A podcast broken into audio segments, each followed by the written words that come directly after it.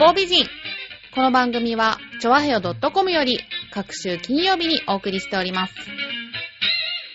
この番組は、音楽、美術、スポーツから、ボランティア、地域活動などジャンルを問わず、多方面で活躍するゲストを紹介する番組です。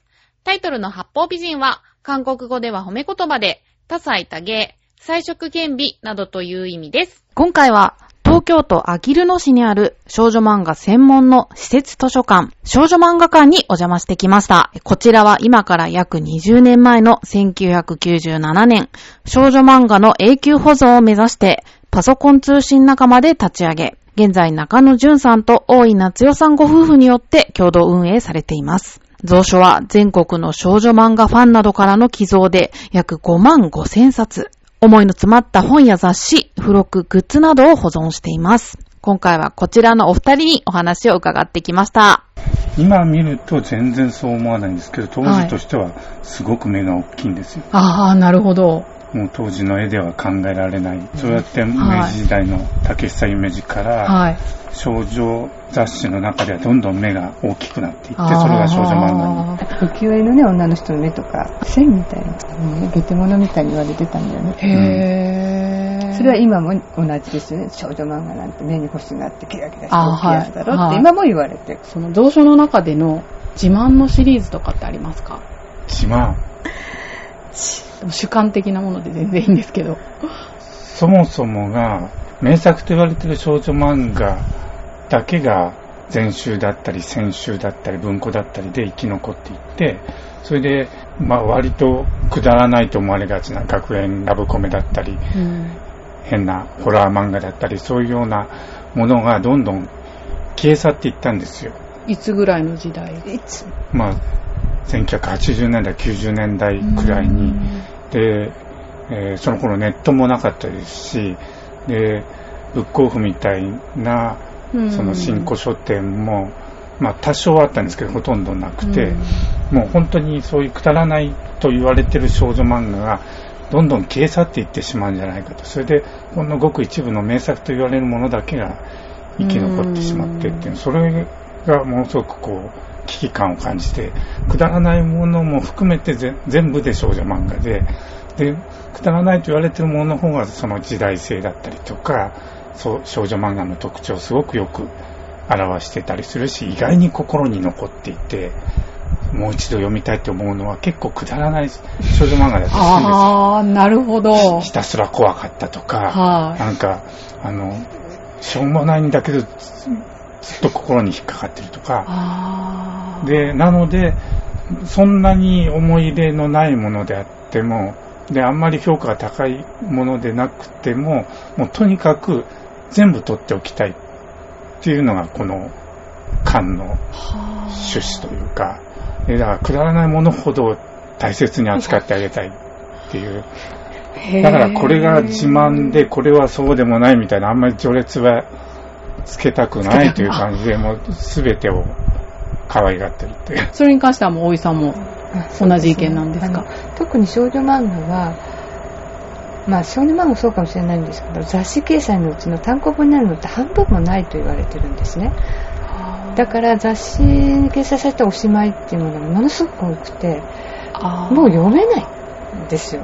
で、確かに。あのーこれを始めるに従ってなんか雑誌を寄贈してくださる方が増えて、で雑誌、昔の雑誌を目にして、あの、もう、もう私は無理だと思ってた、あの、雑誌にしか掲載されてないから。うん。それに出会った時にもう本当に嬉しかったのを覚えてますので、これは他の方もすごく嬉しいだろうなと思って、私にとってはそのある作品だったりとかしたんですけれども、最近すごく増えてます、あの、そういうお客さんが。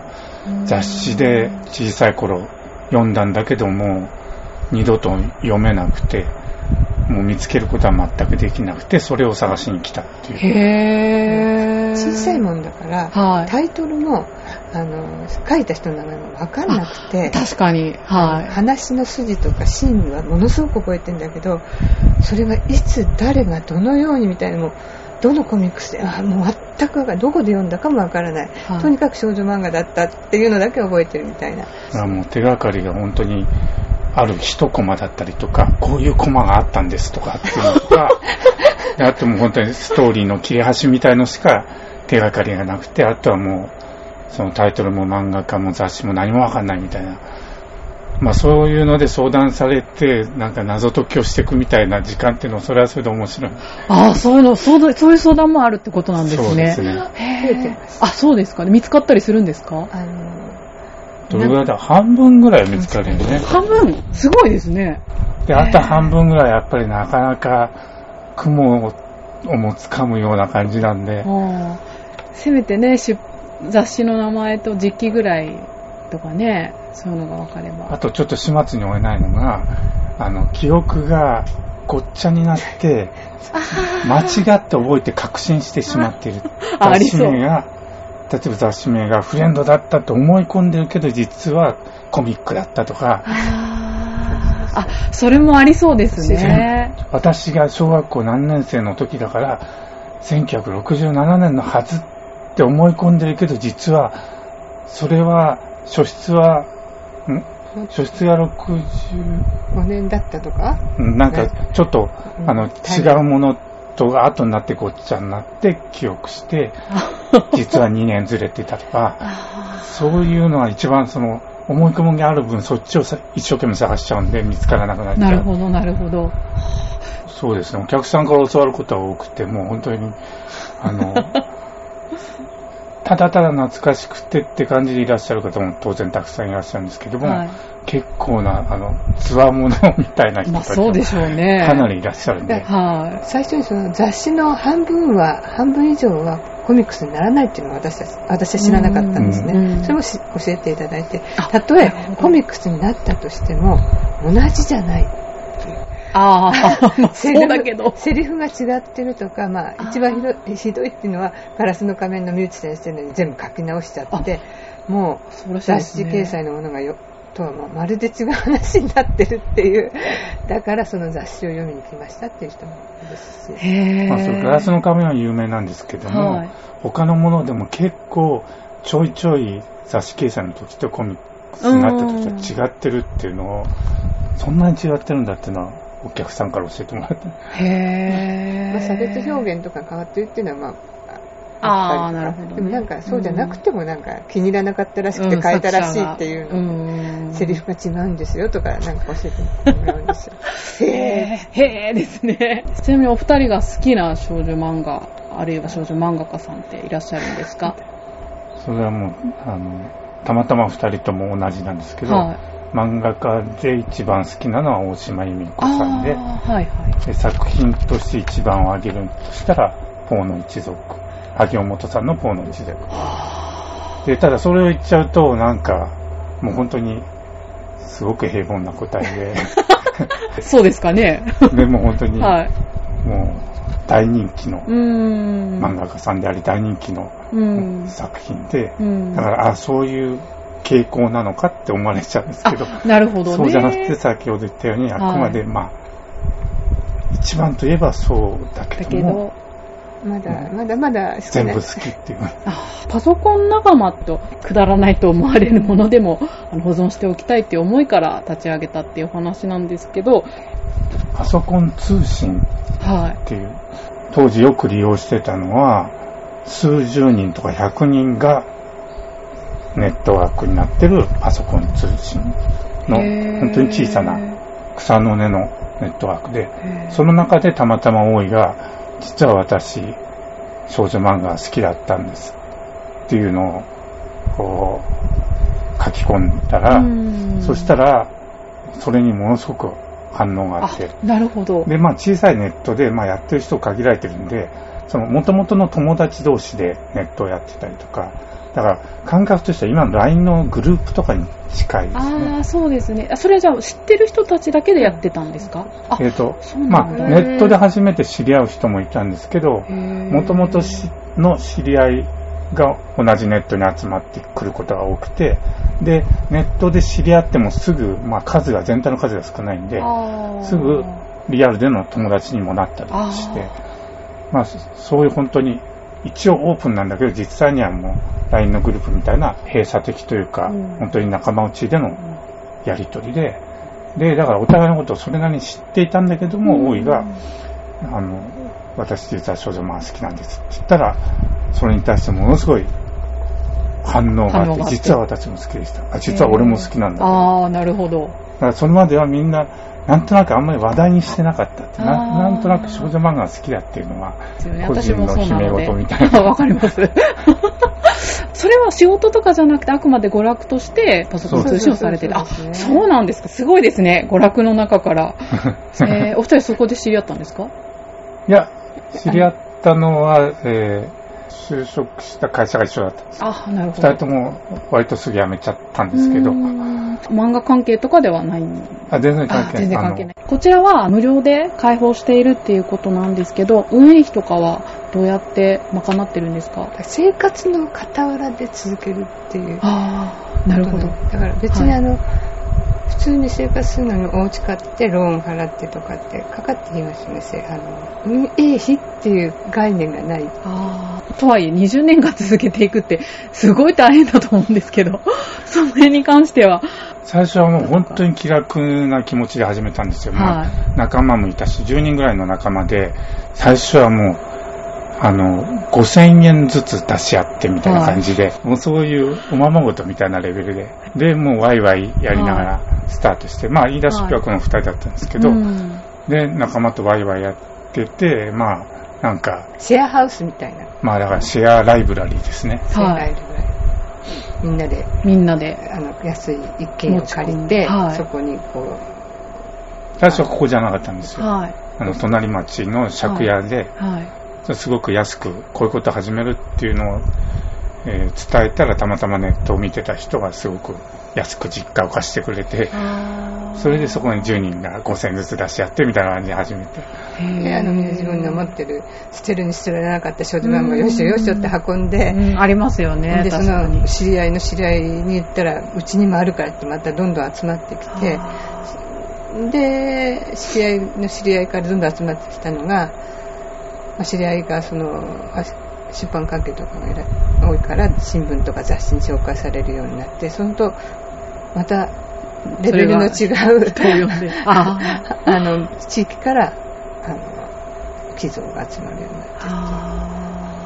で、まあ、本当に最初は遊びのようなその少女漫画がいっぱいあって、で、そこで寝転がって自由に漫画読めたら楽しいよねぐらいのレベルでうん。始めたのが、それが、もちろんその時に、そのさっきお話しした危機意識はあったんですけど、あの、このままだと、くだらない少女漫画がなかったものとして、世の中から消えていってしまうから、絶対取っとかなきゃいけないっていう。当時、古本屋でも少女漫画ゴミ扱いで、引き取ってもくれなくて、一応引き取っても捨てるみたいな感じだったんで、で、あの、今みたいにリサイクルもそんなに一般常識じゃなかったんで、本当ゴミの日になると、まさにゴミとして少女漫画が束になって捨てられてるんですよ。ああ、そうなんだ。もったいない。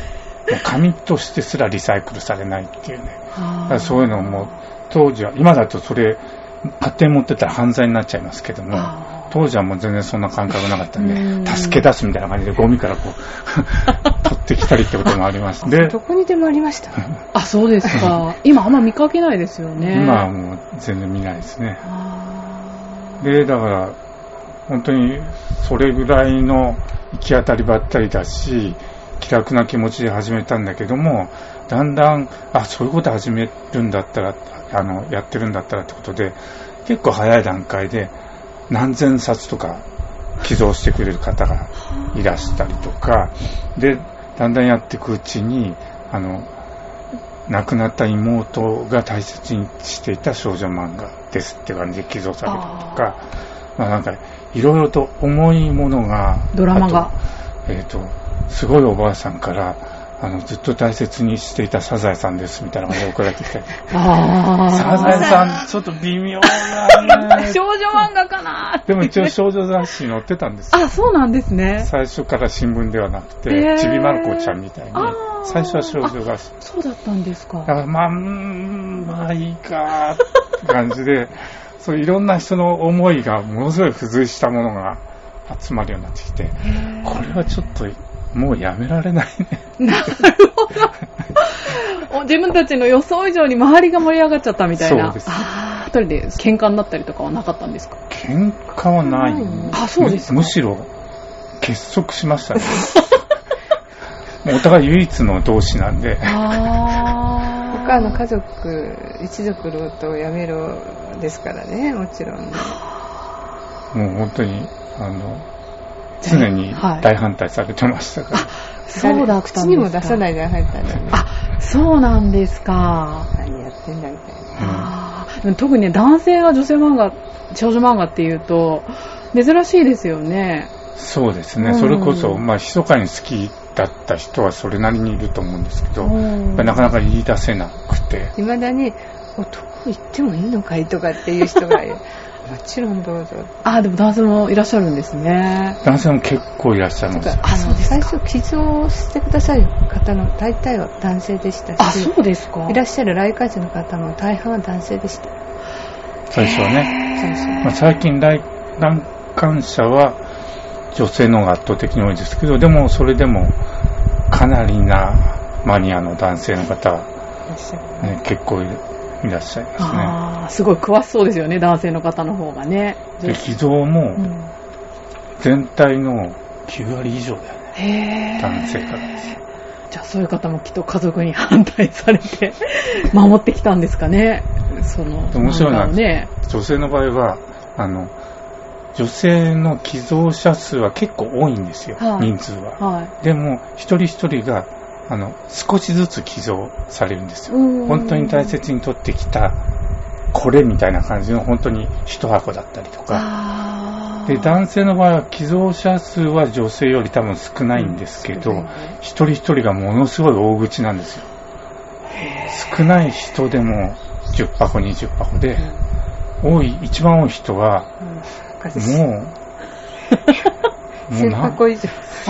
千箱、千箱越してないと思うでもそれぐらいの数字だよ。へーここには全て収まってるんですか？この建物の中には。で、先ほど言ったその5万5千冊っていうのが、あの、もうほぼパンク状態の、はあの、蔵書数なんですよう。んそれでもう無理だってことで、それで、えー、一昨年くらいに話がまとまって、去年の8月から、あの、三重県の滝町というところで別の夫婦に新たに第二の少女漫画を作ってもらって、そちらに、ここに収容しきれない分はそちらに送ってるんですよ。い。そうだからなんですか。一昨年から蔵書蔵書数はほとんど変わってないっていうのは、そういう、そういう意味なんです。あ、今ね、朝日新聞の、はい、切り抜きを見させていただきましたけど、こちらもやはり夫婦で。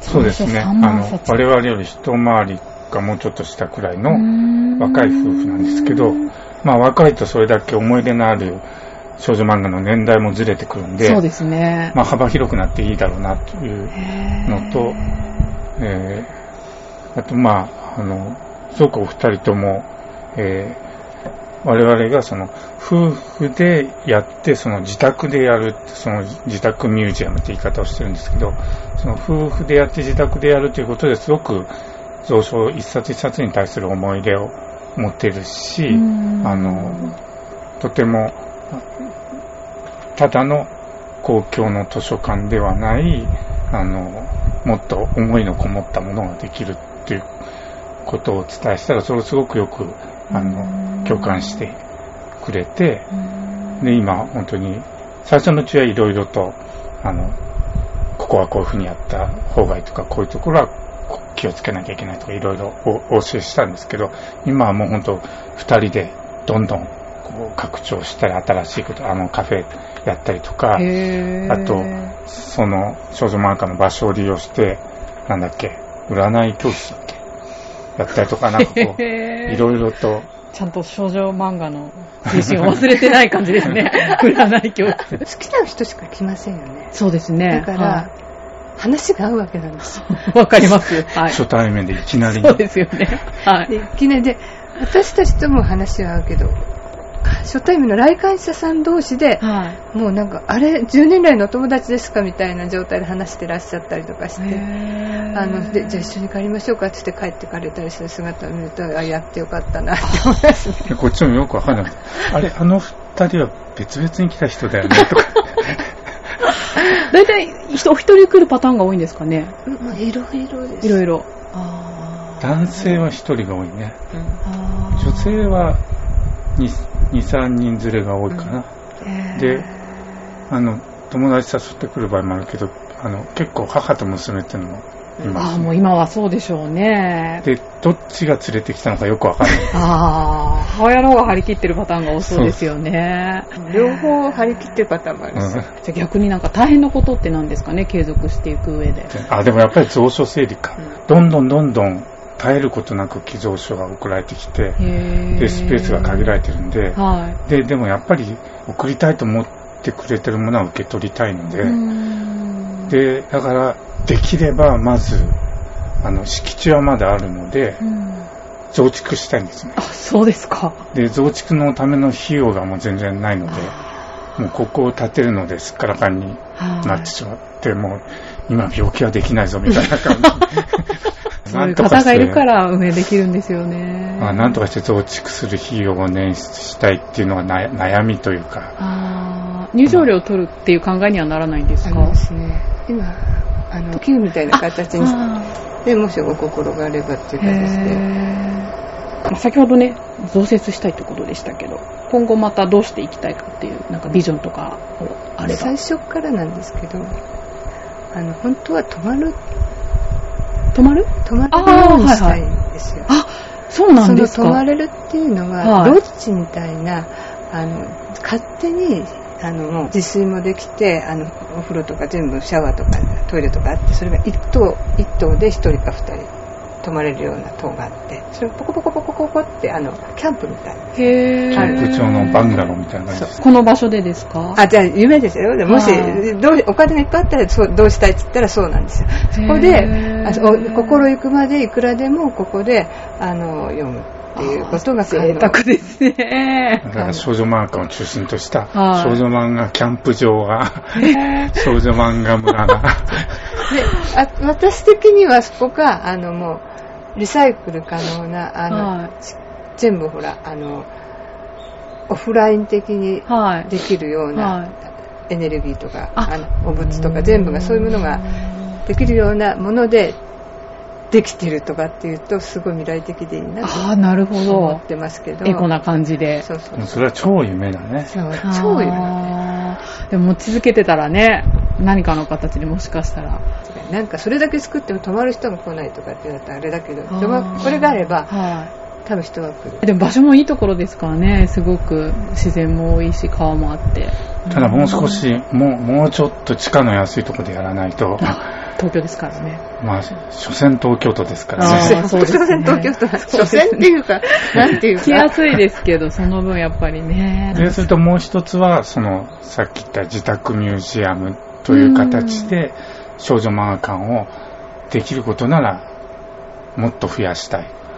で、その、高橋良子の専門の少女漫画館であったりとか、あと、次は、今、東京の田舎で、あと、まあ、近畿地方の田舎見えて、で、次は、台湾台湾とかの田舎にできないかな、ハワイの田舎とかね、とかね。